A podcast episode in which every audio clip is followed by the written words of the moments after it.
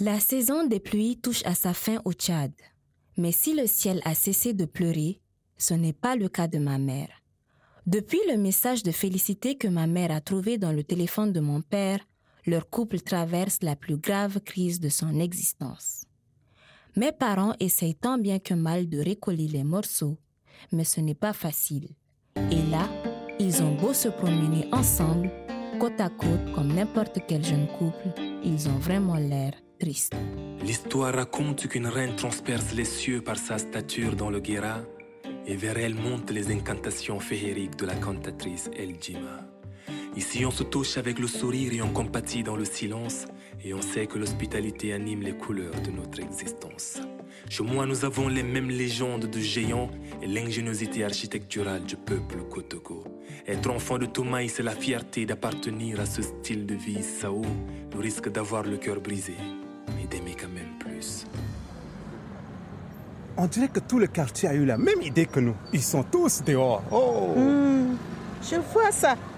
Mes parents sont en pleine promenade matinale dans le quartier. Quand ils voulaient prendre l'air, ils sortaient tôt de chez eux et se promenaient un peu dans le voisinage. Avant, on entendait le quartier vivre très fort avec les enfants qui couraient dans les rues, les petites et les grandes disputes entre voisins, les jeunes qui s'amusaient et qui riaient beaucoup. Aujourd'hui, c'est différent. Les gens sont beaucoup plus discrets qu'avant. Ils ne se parlent plus beaucoup. Maintenant, c'est chacun chez soi et on appelle ça la modernité. Mais moi, toute cette animation qu'il y avait avant me manque. Ça va bientôt. Je te sens ailleurs. C'est à cause de la maison que tu te déprimes, c'est ça? La maison? Ah, oui, oui, c'est ça. Je ne te comprends pas, Bintou. Qu'est-ce qui te déplaît tant dans le fait d'habiter chez mes parents? J'ai envie de liberté comment J'aimerais faire autant de bruit que je veux sans avoir à m'inquiéter pour Sadia qui dort ou Bria qui enregistre ses recettes. C'est quelque chose que tu devrais comprendre. Est-ce que tu me fais confiance? Oui. Alors, crois-moi, quand je te dis que tout se passera bien. Et puis, il faut voir le bon côté des choses. Ça nous permet de faire plus d'économies. La balade dans le quartier est un échec. Pour couronner le tout, une fine averse a obligé les moins courageux, comme mes parents, à rentrer chez eux. Mon père n'est pas ce que j'appellerais une personne à l'écoute. Ça se voit que ma mère n'est pas bien. Et lui imposer sa décision, même en douceur, n'est pas la meilleure façon de procéder. Après, ce n'est que mon avis. Au centre de santé non plus, les choses ne sont pas faciles et Dr Rita a du fil à retordre. Mamat, votre fils doit suivre son traitement pour éviter les complications. Je n'exclus pas de le transférer à l'hôpital. Si on ne fait rien, il pourra sombrer dans le coma. Vous vous trompez. Je sais ce qui se passe. Quelqu'un boit le sang de mon enfant et seul mon marabout peut le sauver. Aucun sorcier n'est derrière la maladie de votre fils, Mamat. S'il a des hallucinations, c'est dû au palu, pas au vampirisme. Et puis quoi encore? Mahamad se dirige vers la sortie et croise ma mère qui vient d'arriver au centre de santé. Ah, et voilà notre charlatan en chef, Bintou. Hein? Ne vous approchez pas de ma famille. C'est ma première et dernier avertissement. Sans un mot de plus, Mahamad sort précipitamment du centre. Ma mère, qui n'a pas compris ce qui se passe, se dirige à la hâte dans le bureau de la responsable du centre de santé. Qu'est-ce qui se passe avec maman? C'est lui, le mari de Fatimé. Il a trouvé les médicaments qu'on lui a donnés pour soigner leur fils.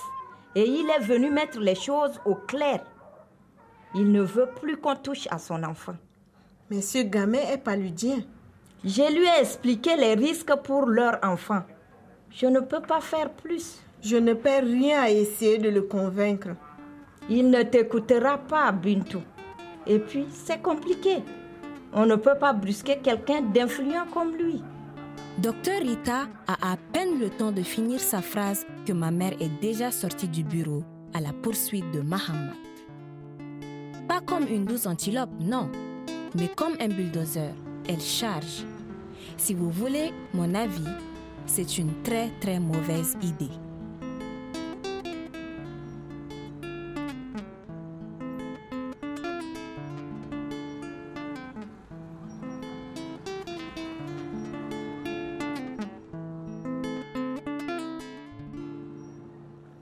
Ma mère est à la recherche de Mahamat et court dans les ruelles en demandant aux passants s'ils n'ont pas vu passer le chef de quartier.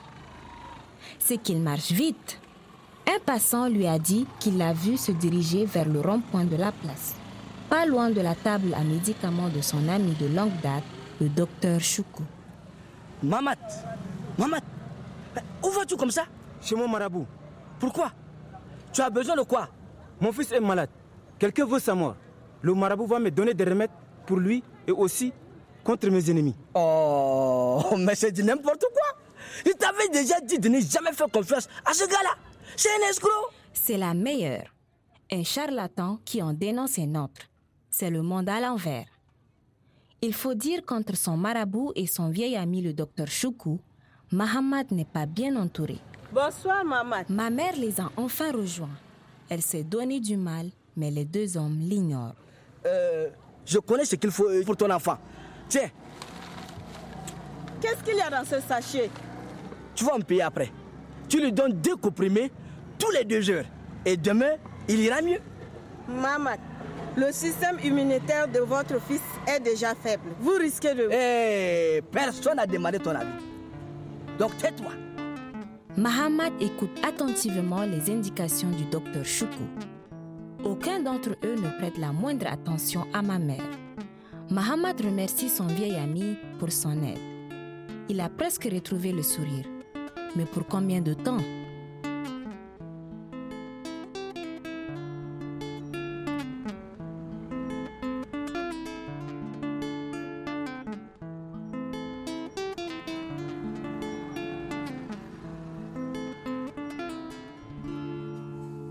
Il est 6 heures du matin. Un calme apaisant règne dans le centre de santé en attendant l'arrivée de nouveaux patients. C'est la fin de service pour ma mère qui était de garde toute la nuit. Elle laisse avec plaisir sa place à Eric qui, en la voyant, remarque ses cernes et lui conseille de vite rentrer pour se reposer. C'est vrai qu'entre son inquiétude pour le bébé de Fatimé et mon père avec qui ça ne va toujours pas, ma mère a dû taire toutes ses préoccupations pour se concentrer sur son travail. Mais, maintenant qu'elle doit rentrer, son anxiété refait petit à petit surface. En dépassant l'accueil, elle entend la sème renvoyer sèchement un adolescent qui se Aïe. tord de douleur devant lui. C'est l'injustice de trop pour ma mère qui s'en mêle. j'ai vraiment mal au ventre, monsieur. Un de lui prendre, c'est et c'est bon. On ne va pas déranger un médecin pour- ça. Aïe. Dis-moi que j'ai mal entendu là. Hein? Tu es médecin? C'est un comédien que je le connais. Petit, rentre avant que j'a- j'appelle ta, ta, ta mère.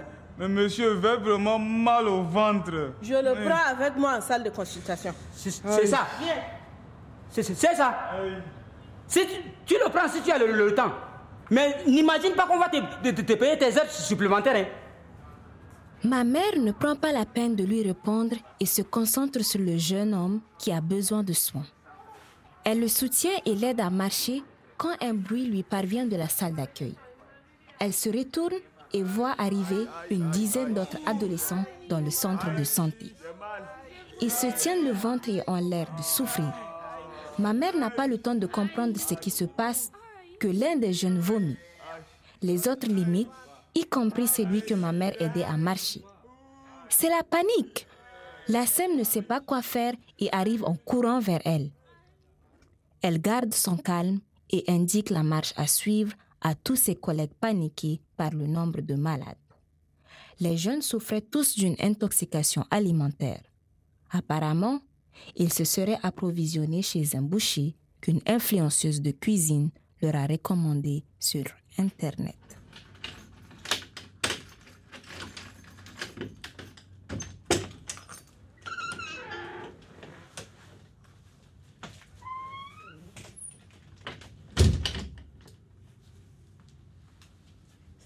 Mon Dieu. Tu m'as fait peur, Bria. Toi aussi, tu m'as fait peur, Bintou. Tu fais quoi assise toute seule dans le salon? Rien. Il n'y a personne à la maison. Papa est à la cafétéria, Kuma au travail? Maman se promène dans le quartier avec Zara. Hmm, Je vois. Euh, Bria, tu veux qu'on en profite pour parler de ton blog Hein? Tu es au courant Oui. On a reçu une vague de tes abonnés au centre tôt ce matin. Tu devrais faire plus attention aux conseils que tu donnes, Bria. Mais c'est eux aussi là qui voulaient connaître l'adresse de mon boucher. Ils n'arrêtent pas de m'envoyer d'insultes sur Internet. Ils vont bien au moins. Hmm, ils vont beaucoup mieux. Mais ça aurait pu être très grave. Je sais, désolée. Ce n'est pas à moi que tu dois t'excuser, Bria. Tu imagines si leurs parents arrivent tous ici pour se plaindre à Papa Magie. Je n'arrête pas d'y penser, Bintou. J'ai vraiment peur. Maman va me tuer. Mais non. hein? Tu peux garder le secret, s'il te plaît. Bria, Bria, hein? Tu ne pourras pas leur cacher ça longtemps. Ma tante Bria se blottit dans les bras de ma mère et pleure à s'en arracher les poumons. Ses larmes sont contagieuses parce que ma mère s'y met à son tour, avant de se prêter elle aussi au jeu des confidences. Tu sais, Bria, pour moi non plus, ce n'est pas la joie en ce moment. Hein? Qu'est-ce qui se passe? Hmm, J'ai l'impression de ne pas être à la hauteur. Mais c'est faux. Qu'est-ce qui te fait croire ça? J'ai le sentiment de ne pas être une bonne mère, de d'être une mauvaise épouse pour Kuma. Et, Et? et je pense qu'à cause de ça, Kuma ne m'aime plus. Il me trompe. Mon frère Tu sais, papa dit toujours que c'est l'image qu'on a de nous qui nous fait avancer ou reculer dans la vie. C'est vrai. Il a raison. Et tu en as parlé à Kuma? Si. Enfin non, pas vraiment. Ce n'est pas facile d'aborder ces choses-là. Et ça te fait du bien de tout garder pour toi? Ma mère semble avoir trouvé en la personne de Tata Bria une oreille attentive. Il faut que chacune d'elles trouve le courage de parler au reste de la famille au lieu de fuir les problèmes comme elles le font. Mais tout ça, c'est plus facile à dire qu'à faire. Demain, je montrerai à mon enfant les vestiges de son peuple. Je lui conterai l'histoire des nomades qui l'ont habité, que sur ces terres son grand-père a été forgeron, potier, agriculteur, éleveur, pêcheur, chasseur. Oh, combien grand chanteur, danseur et griot. Il saura que le peuple des Sao brûle d'espoir fougueux. Le peuple des Sao se laisse surprendre comme à chaque fois. Le peuple des Sao reprend du poil de la belle comme à Aouzou autrefois. Dans un élan de résilience, de fraternité, d'amour et d'éternel recommencement.